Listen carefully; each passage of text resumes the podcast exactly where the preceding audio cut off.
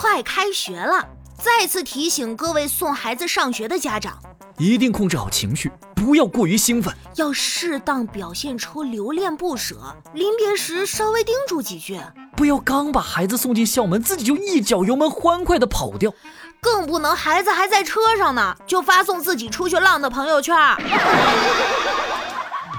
欢迎光临，请讲段子。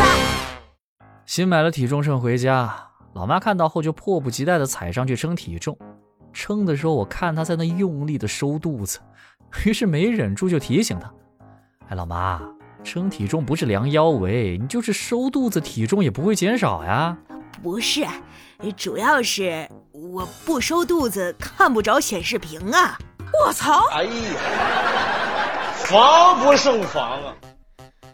世界上有两种人。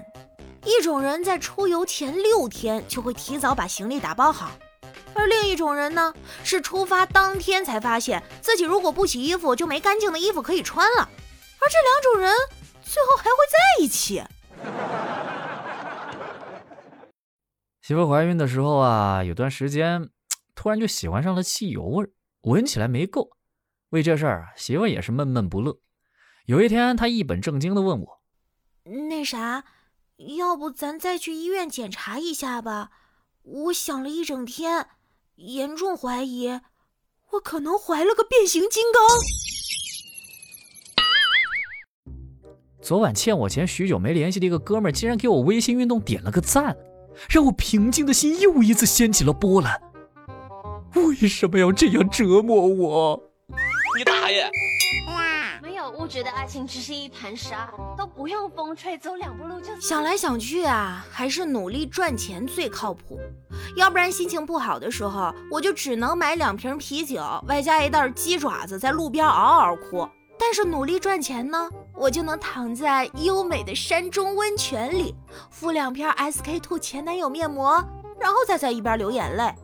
努力赚钱，我还可以去纽约哭，去伦敦哭，去巴黎哭，去罗马哭。哎，我世界巡回哭，老娘就是有钱，想怎么哭就怎么哭。你可长点心吧，小姐姐。我们这边的会员不仅理化能打折，还能享受不少护家服务嘞，你就考虑一下嘛。你看，你这都是第三次来我们这边了。如果办卡的话呢，前面两次的费用都可以返给你。你有完没完呀？我都说了我不想办卡了，你还喋喋不休的。你再这样，我可骂人了。哎，这位客人，你反感归反感的，骂人就不对喽。在我们店，只有会员才有资格骂人。我操！哎呀，防不胜防啊！哎，现在这些段子手真是的，一遇到不好的故事，主角一定要叫老王。我老王是那样的人吗？害得现在隔壁邻居们都防着我，连串门聊天都不让了。哎呀，没事儿，嗯，不串门就不串门呗，有什么大不了呀？时间长了，大家就会发现你并不是那样的人。那可不行，不串门，你让我怎么去看望我的那些亲生儿子？大师，我的朋友和家人都说我长得黑。今年到了夏天，嘲笑我的人就越来越多了，请问我要怎么办呀？啊，您不如先把灯打开试试。